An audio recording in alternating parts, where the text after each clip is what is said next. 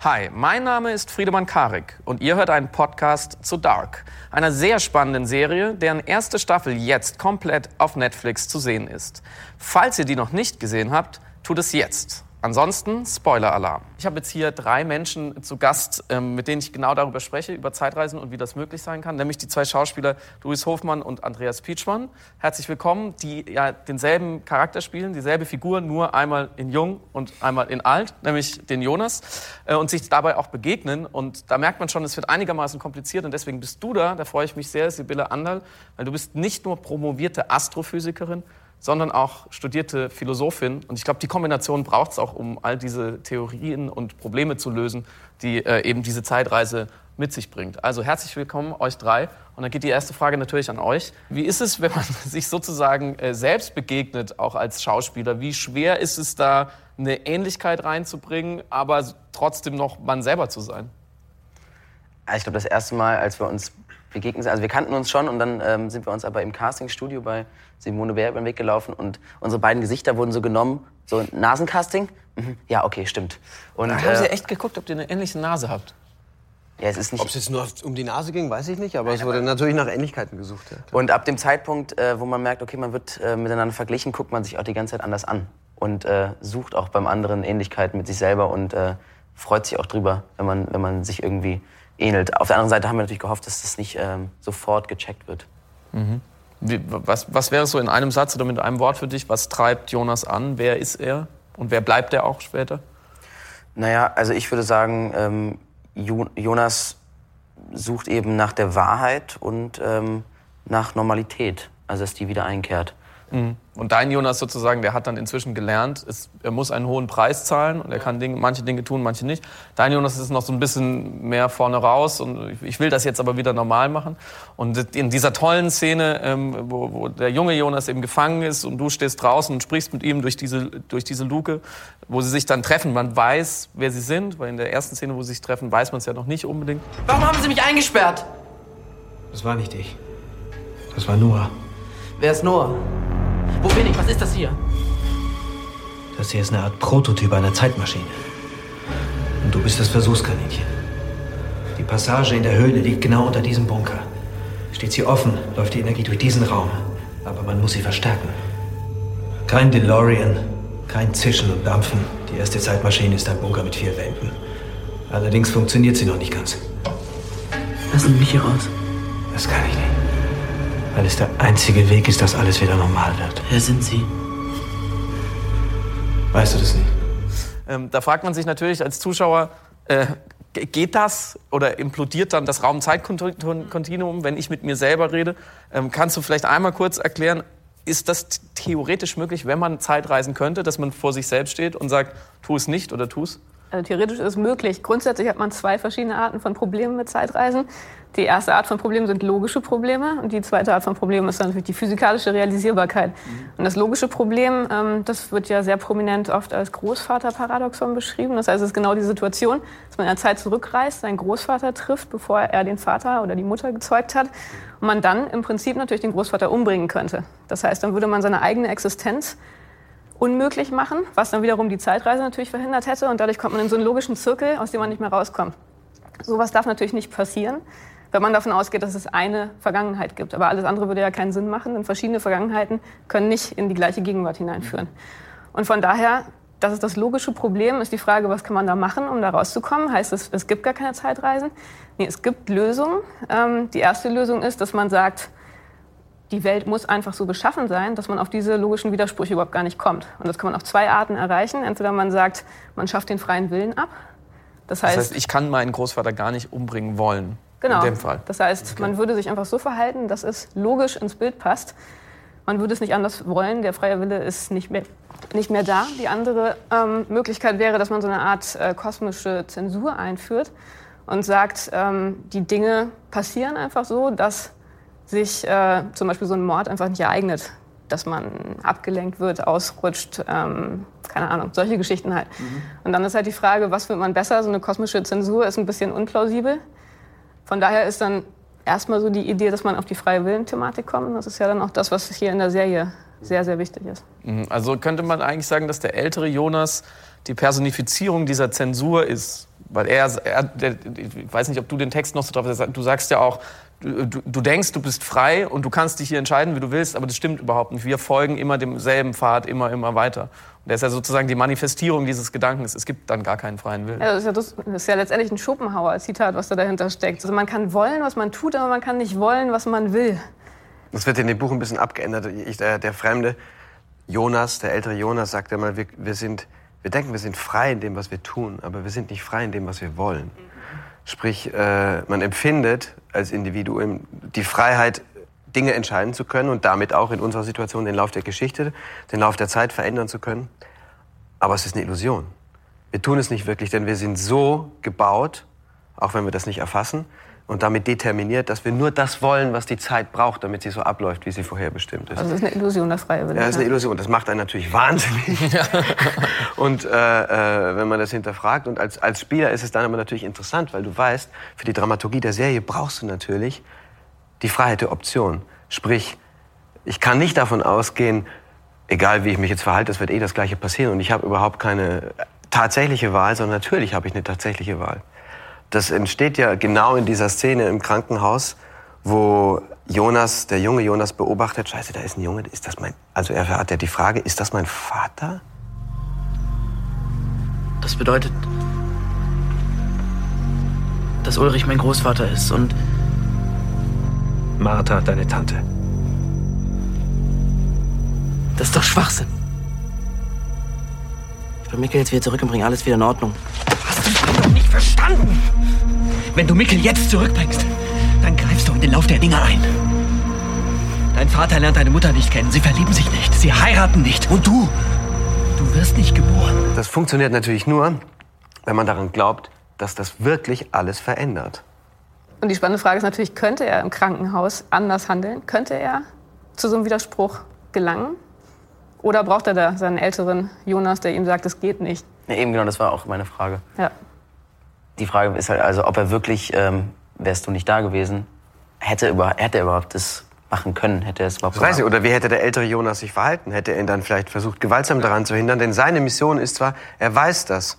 Er ist vom Wesen ähnlich, aber er hat so einen Wissensvorsprung. Und ich weiß, wenn er jetzt den Mickel zurücknimmt und ich platze und wir sind weg, alle beide, dann wird das trotzdem stattfinden. Denn dann sind wir zwar ausgelöscht, aber dieses Wurmloch, dieses tertiäre Wurmloch und die Zeitschleife, die existiert und die, dazu führt, dass äh, Leute ihre Machenschaften äh, bewerkstelligen und treiben, das ist noch da. Das heißt, dieses Loch und die Möglichkeit, damit äh, die Katastrophe und die Apokalypse herbeizuführen, die existiert noch. Und das ist unsere Mission, das weiß er noch nicht. Wir müssen das verhindern. Dieses Wurmloch muss wieder geschlossen werden. Und deswegen darf er Mickel nicht mit zurücknehmen. Also äh, der Ältere, sein älteres Selbst hätte wahrscheinlich alles dafür getan, dass es nicht passiert.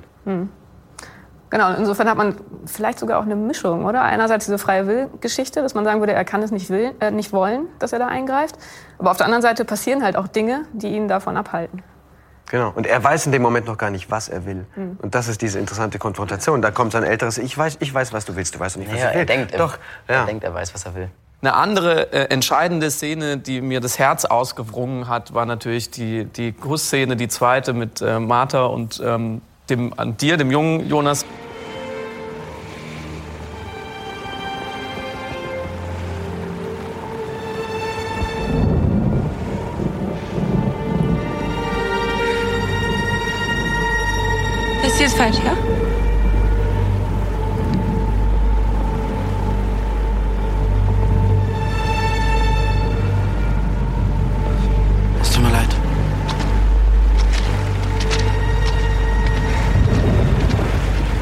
Ich hatte das Gefühl, es besteht schon die theoretische Möglichkeit, dass er sagt, ach, wisst ihr was? Ist mir jetzt alles egal und es kann dreimal meine Tante sein. So, ich, ich liebe dieses Mädchen und ich, das, es geht jetzt nicht anders.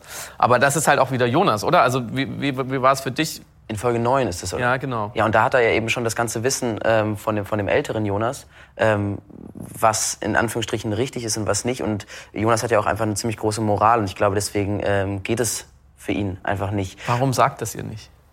Naja, gut, aber wenn man sowas erzählt, dann wird man auch ziemlich schnell als verrückt abgestempelt, Ja, oder? ja. Ich glaube auch, also einerseits um sie zu schützen und äh, auch um sich selbst. Er muss ja trotzdem auch in ihren Augen irgendwie bleiben, der Jonas, den er ist und wo er spürt, dass da eine große Verbindung ist und das kann er nicht. Das Risiko ist auch zu groß, dass sie sagt, okay, Junge, also jetzt weißt du was. Und er hat, hatte ich den Eindruck, in dem Moment schon das Bewusstsein, wenn er in dieser berührenden Szene sie trifft, dass er ein Opfer bringen muss. Das weiß er, das hat er begriffen. Und er spürt, dass dieses Opfer dazugehört, auch wenn er noch nicht alle Details kennt und auch noch nicht weiß, dass es notwendig ist, dass er diese Zeitschleife zerstört und damit sich selber äh, aus der Welt schafft. Das weiß er noch nicht, das kommt erst in der Szene am Bunker. Aber er hat begriffen, dass das so nicht geht. Man nimmt sich immer so Schlüsselszenen als, als Darsteller. Was sind für mich die ganz, ganz wichtigen Punkte, aus denen heraus sich meine ganze Figur entwickelt? Und ich habe diese Szene nie selber gespielt. Aber die war für mich von Anfang an vom Lesen, war das ein ganz zentraler Pulsgeber und Motivationsgeber und Energiespender für meine ganze Figur. Ich habe, wann immer ich auch wieder eine Szene gespielt habe, mir die wieder durchgelesen und habe nebendran im, Ne- im Regen gestanden, als du sie gespielt hast, weil die mich von Anfang an so wahnsinnig berührt hat. Das ist eine unglaublich emotionale Szene, die einem wirklich das Herz bricht. Und äh, du hast sie dann auch wahnsinnig toll, ihr habt sie wahnsinnig toll gespielt. Es gibt noch eine andere Schlüsselszene oder einen, einen Schlüsselgegenstand, nämlich der Brief, den äh, Mickel, also Jonas Vater sozusagen seinem Sohn schreibt, sein Abschiedsbrief und die Erklärung, in dem ja steht, ähm, dann äh, seine Geschichte kurz äh, einfach erzählt wird, dass er in die, in die Vergangenheit gereist ist und dass er sein Vater ist. Ähm, und ich glaube, das müssen wir noch mal zusammen so ein bisschen aufdröseln, weil ich da auch vom Laptop saß und gedacht, Moment mal, der Brief ist verbrannt, aber er ist noch da.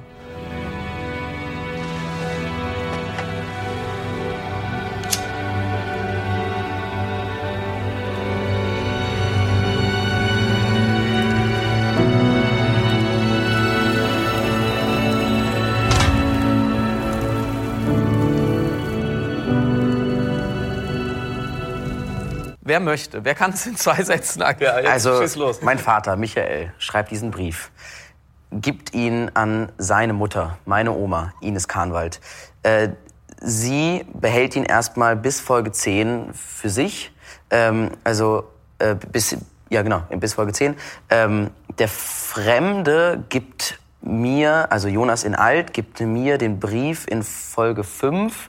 Ich verbrenne diesen Brief, kriege ihn erneut von meiner Oma, in, also Ines Kahnwald, in Folge 10 und behalte ihn dann 33 Jahre bei mir, bis ich ihn dann wieder an mich selber in Jung gebe.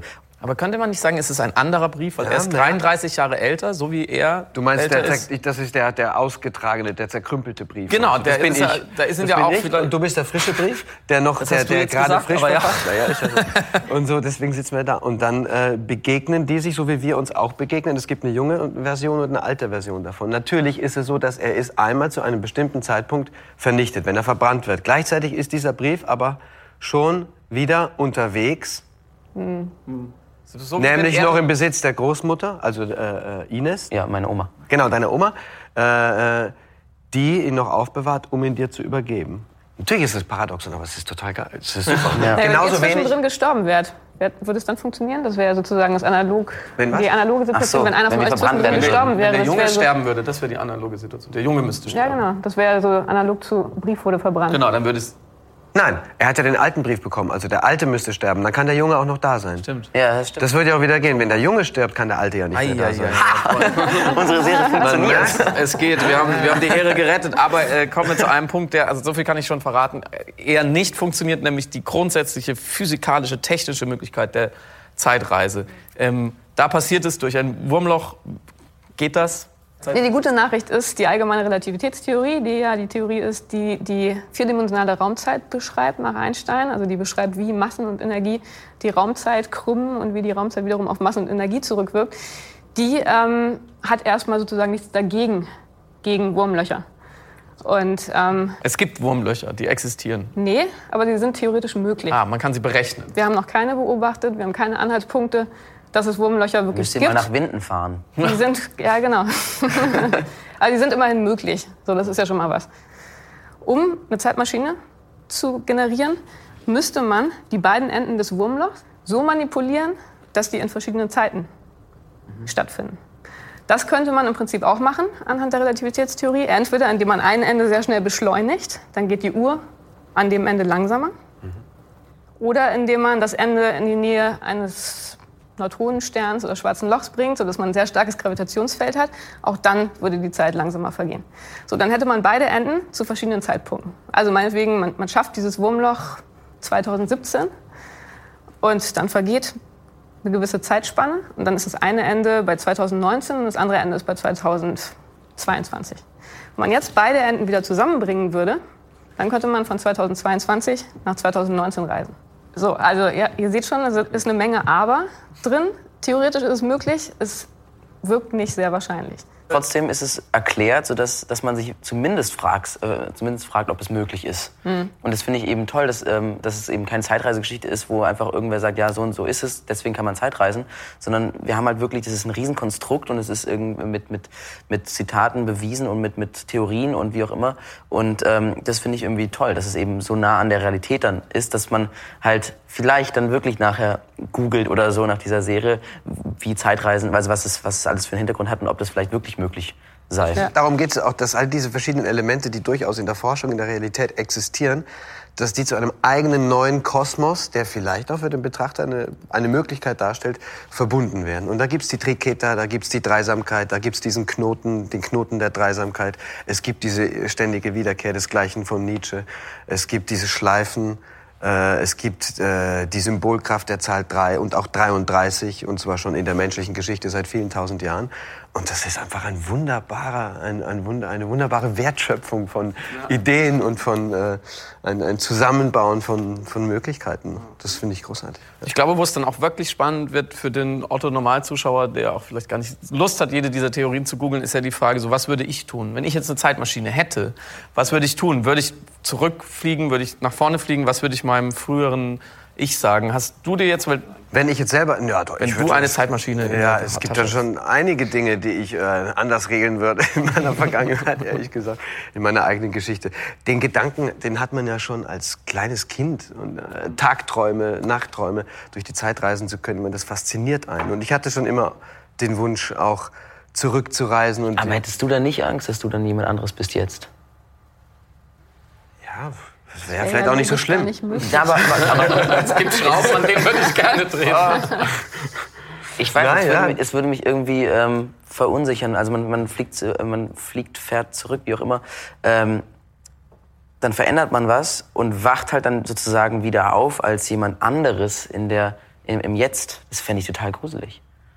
Also wenn ich dann alles wieder anders erleben würde und äh, das ein natürlicher Prozess ist mit meiner Entwicklung und ich das miterlebe und dann eben ein anderer Mensch werde, okay, aber wenn ich dann würde ich mir denken, okay, jetzt habe ich aber die letzten 20 Jahre oder was auch immer, sind jetzt plötzlich eine Lüge. Weil das habe ich immer noch im Kopf, so wie ich es eigentlich erlebt habe, aber ich habe es eben dann jetzt anders erlebt, weil ich was abgeändert habe und deswegen bin ich jetzt anders und deswegen arbeiten diese ähm, Erinnerungen total gegen das, was ich eigentlich erlebt habe und äh, Was vielleicht, aber obwohl vielleicht hätte ich die Erinnerung auch nicht mehr, aber es wäre irgendwie, das fände ich total komisch. Du würdest die Finger davon lassen. Ich glaube, ich würde definitiv die Finger davon lassen. Also du bist eigentlich wie Jonas. Louis ist wie Jonas. Jonas will ja auch einfach alles nur wieder so Ja, machen, wie es nee. war. Und genau. du würdest auch nicht in der Vergangenheit rumpfuschen wollen. Nee, ich glaube nicht. Das ist natürlich wieder die Frage, hat man überhaupt den freien Willen, um da irgendwas... Äh, Es hat was mit dem menschlichen Wesen zu tun, einfach, dass man äh, sich nicht als nur äh, vorherbestimmter Spielball verstehen möchte, sondern dass man, der Uhrmacher sagt das mal, wir wollen natürlich, dass das, was wir tun, etwas bedeutet. Und das treibt uns alle an. wir verstehen den menschlichen Geist ja nach wie vor nicht. Naja. Ich meine, ich bin ja sowieso nur Physikerin, aber auch die Neurowissenschaftler, die verstehen das meiste noch nicht. Und von daher sollte man dann die Wissenschaften dann auch nicht beliebig überschätzen. Und ich glaube, es ist dann schon auch wichtig, dass man immer mal wieder auf die menschliche Perspektive zurückkommt und die Intuition nicht als unwichtig abtut, Genau. sondern die menschliche Perspektive hoch genug hängt, auch im Vergleich zu den Wissenschaften. Ich äh, nehme mir jetzt den freien Willen raus, äh, mich zu bedanken bei euch. Dankeschön, Andi, Luis und Sibylle für den, für den super Einblick. Ein richtiger Deep Talk über Zeitreisen und freien Willen. Philosophische und physikalische Probleme, die wir jetzt hier auch nicht gelöst gekriegt haben. Aber es gibt noch mehr Podcasts zu Dark und natürlich alle Folgen der ersten Staffel auf Netflix.